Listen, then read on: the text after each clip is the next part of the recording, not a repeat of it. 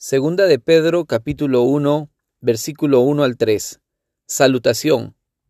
Simón Pedro, siervo y apóstol de Jesucristo, a los que habéis alcanzado por la justicia de nuestro Dios y Salvador Jesucristo, una fe igualmente preciosa que la nuestra, gracia y paz os sean multiplicadas en el conocimiento de Dios y de nuestro Señor Jesús.